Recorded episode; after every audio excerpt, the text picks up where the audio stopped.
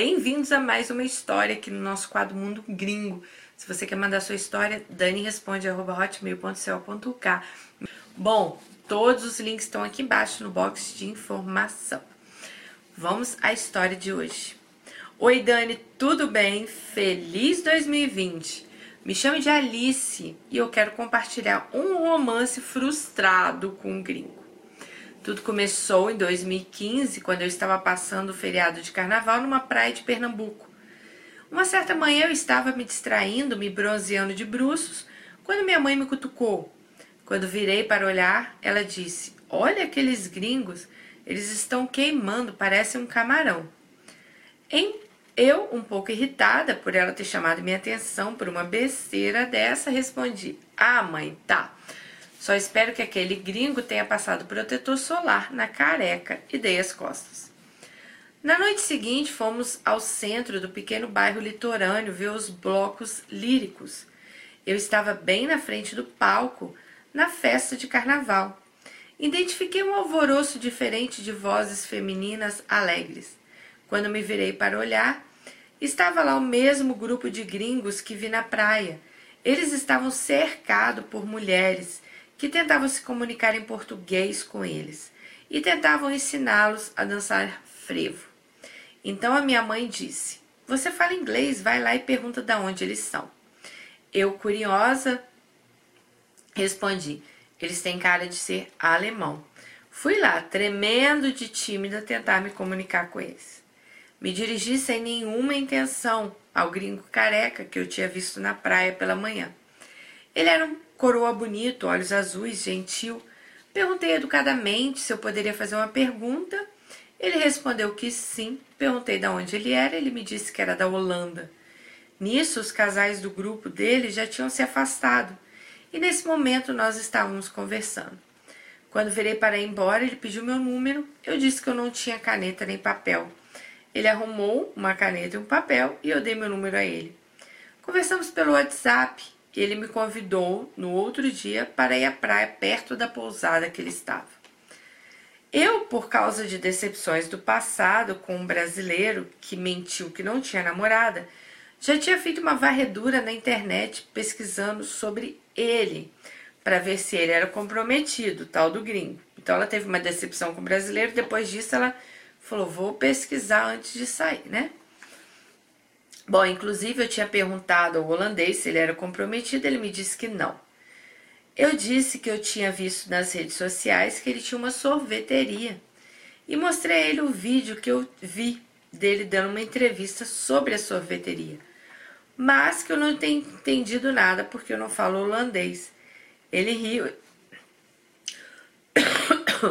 Ele riu e disse que eu era uma menina esperta. Perguntou se eu queria ajudá-lo na sorveteria na Holanda. Eu respondi rindo que eu adoro sorvete e que eu ia acabar com o escutoque dele.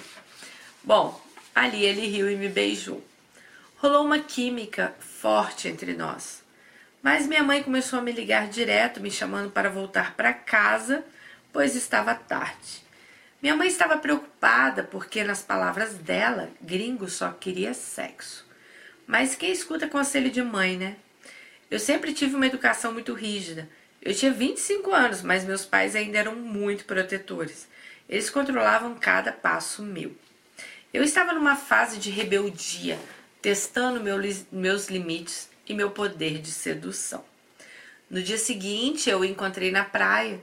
Depois fomos na piscina da pousada e depois ao quarto dele, onde acabou rolando. Eu já estava apaixonada.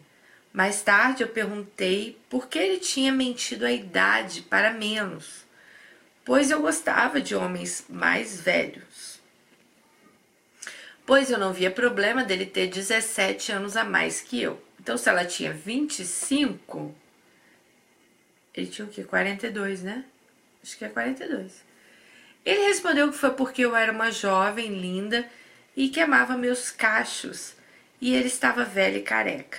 Eu disse que não tinha problema porque eu tinha um cabelo suficiente para nós dois. Rimos. Nesse momento ele estava deitado numa rede.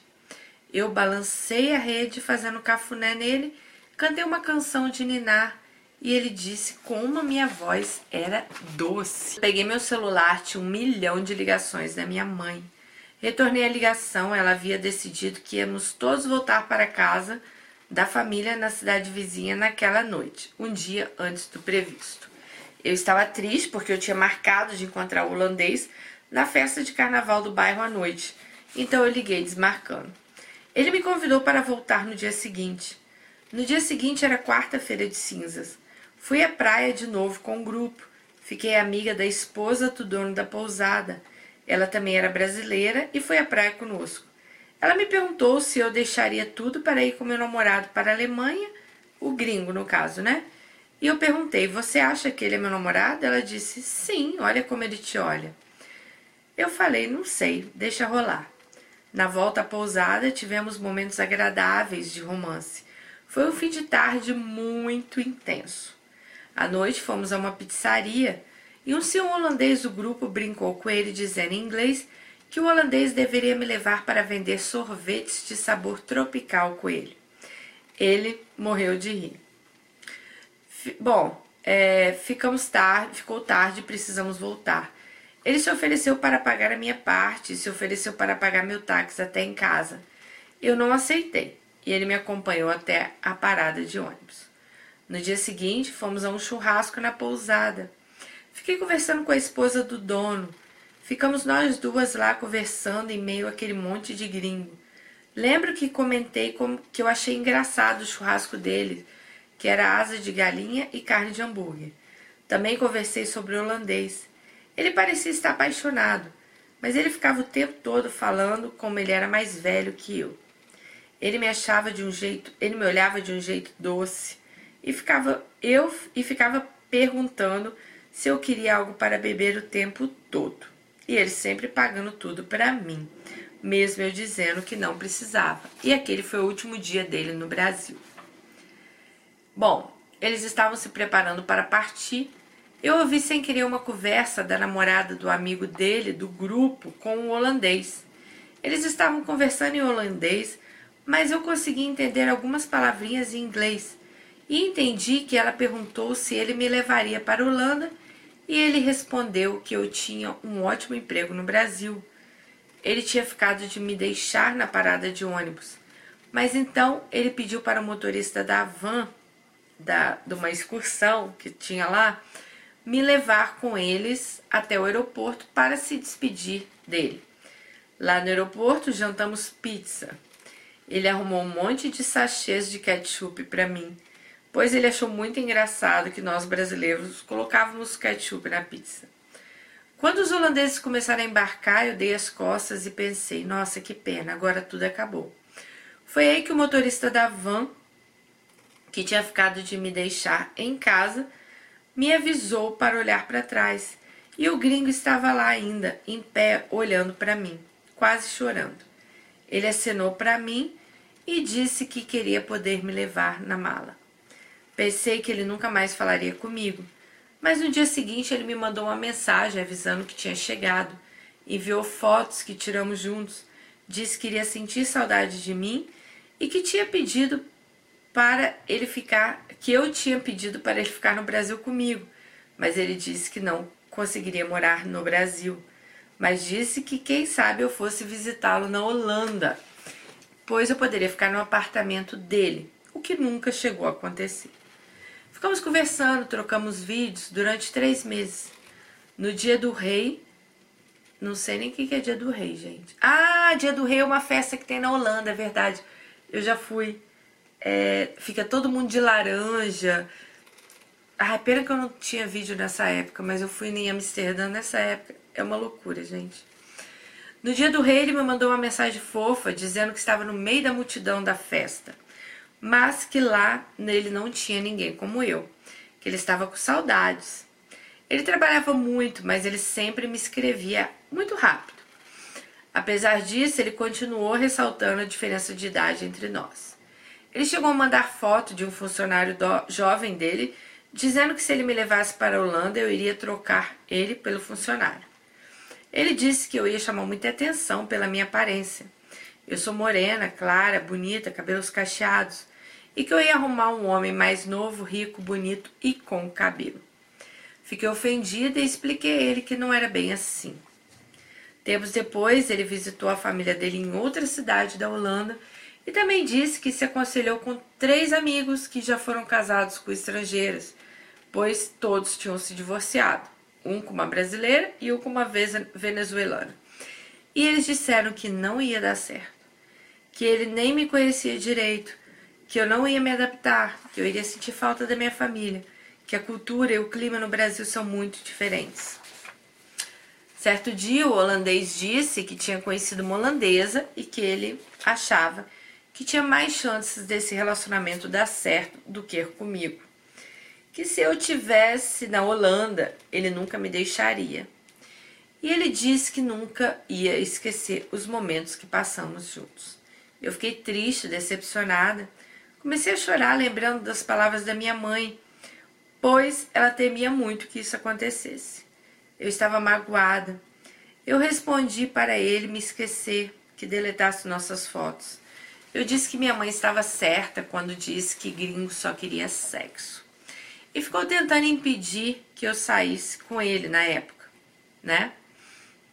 Bom, minhas amigas, todas conhecem essa história. Algumas acham que ele já era comprometido quando me conheceu e ele só queria uma aventura no Brasil. Mas ninguém do grupo dele nunca me contou nada e ainda falaram sobre a possibilidade dele me levar para a Holanda. Será que eles sabiam que estavam sendo irônicos comigo? Outras amigas acham que ele realmente estava sendo sincero, já que ele se mostrava muito inseguro em relação a mim e a nossa diferença de idade. Às vezes acho que falei ou fiz algo que levou a esse fim. Eu acho que nunca vou saber a verdade. Bom, queria muito a opinião de vocês. Hoje em dia eu namoro um brasileiro que também conhece a minha história, mas apesar dos pesares, Nunca esqueci aquele gringo e nossos momentos juntos. Ai, amiga, vamos lá, Alice. Gente, sinceramente, eu acho que ele foi sincero com você. É, ele falou várias vezes, né? Pelo menos deu aqui entender, né? Que, ah, se eu te levar pra Holanda, você é muito mais nova que eu. Talvez você ficaria com outro homem, acho que não vai dar certo. Então, assim, eu acho que ele estava sendo sincero, acho que ele não tinha outro relacionamento. Mas, claro, as coisas acontecem, né? A gente conhece pessoas. Gente, é muito complicado um homem levar uma mulher brasileira para outro país. Ele tem que ficar. Eu acho assim, tem homens que eles não pensam nessa parte, tá? Simplesmente vão, chamam a mulher para ir, chega lá, a mulher fica sem trabalho, sem dinheiro, não fala o idioma. Então, assim, eu digo um homem sério, quando ele quer levar uma mulher para outro país, ele tem que ter uma certa estabilidade financeira, porque ele sabe que você vai depender dele. Ele tem que estar pronto para te legalizar naquele país, porque ele também não vai querer que você fique lá ilegalmente. Ele tem que ser um cara bem seguro dele. Esse cara talvez fosse inseguro, ele falava muito em questão da idade de vocês, da sua aparência, da aparência dele. Isso pode também ter ajudado a ele, né, conhecer outra pessoa lá. Mas que bom que ele foi sincero também. Olha, eu conheci outra pessoa tal. Não ficou te enrolando. Porque tem muitos também que enrolam aí a mulher, Deus sabe lá por quanto tempo, né? Quando o Marcos foi casar comigo, ele fala que ele também conversou com alguns amigos dele. E alguns amigos dele falaram para ele: não, não case com ela. Porque, querendo ou não, ele também estaria me trazendo de um outro país para os Estados Unidos. É, a gente não tinha tanto tempo juntos, né? A gente já se conhecia como amigos, mas a gente não tinha muito tempo de namoro. Se vocês forem ver, a gente namorou o quê? Um ano à distância. A cada três meses ele ia para Londres ou eu vinha para cá, mas a gente namorava à distância. A gente se conhecia como amigo, a gente não se conhecia no dia a dia, né? O que ajudou muito foi que a gente já se conhecia como amigo, então eu acho que eu já conheci algumas coisinhas dele. Mas, sinceramente, pelo, pela história que você contou, eu acho que ele foi sincero. Mas ele também foi sincero em questão à insegurança dele. Nem todos os homens são seguros. A gente sabe que muitas mulheres que foram para o exterior, infelizmente, os relacionamentos não deram certo. É, elas, né, é, são relacionamentos que elas acabam não se adaptando. Tem muito essa questão, gente. Não é só porque você tá indo pra Europa, ai que lindo, mas tem muita gente que se sente sozinha, ou entra em depressão, ou o cara às vezes não é tudo aquilo que demonstrou ser, né? É... Você se sentir bem na casa de alguém que você mal conhece, que vocês ficaram aqui alguns dias só, né? Imagina, eu acho que ele foi muito até responsável, sabe? Claro que tem relacionamentos assim que dá certo, acaba conhecendo, aí você vai lá, passeia, tal, volta. Mas não foi o caso de vocês. É, tem relacionamentos sim que dão certo? Tem. Mas eu acho que o número também de relacionamentos que dá errado é muito grande. Então vocês têm que ter muito cuidado também, tá? Porque não é fácil. Não é fácil você levar alguém daqui para outro país, não é fácil você se adaptar à língua, arrumar um trabalho, você ficar lá totalmente dependente daquele homem, né? É, a gente às vezes tem muita mulher que acha que todo gringo é milionário. Não é, gente. Da mesma maneira que vocês guardam dinheiro para viajar, eles também guardam dinheiro para viajar. Talvez pela moeda ser mais forte, então consegue ter um pouco mais de conforto quando vai no Brasil, mas não quer dizer que esse cara também é rico, milionário, que está lá esbanjando dinheiro, que vai dar para você ficar vindo no Brasil toda hora ver sua família, quando você tiver, sabe, saudades. Então, assim, tem muito disso, né? Muitas vezes você vai virar uma dona de casa, não sei, talvez esse seja o seu sonho, mas tem muitas mulheres que não é o sonho delas. Então, assim, tem que ver tudo isso quando você está mudando também para fora. Se você mudou para fora do Brasil, deixe sua experiência para ela aqui, como foi no começo, se foi bom, se foi válido. E infelizmente esse romance seu não deu certo, mas leva né, os momentos legais que vocês tiveram juntos. É, claro que tem toda aquela empolgação, vocês estavam no carnaval, praia, churrasco. Não é aquela coisa do dia a dia, né? Gente, uma coisa é férias, uma coisa é o dia a dia, né? Ali, trabalho, acordar, problemas do dia a dia. Conhecer alguém de férias é maravilhoso. Você tá de férias, eu tô de férias, o cara tá de férias, é carnaval, é churrasco, é praia, é sol, é só curtição. O negócio é ali, ó.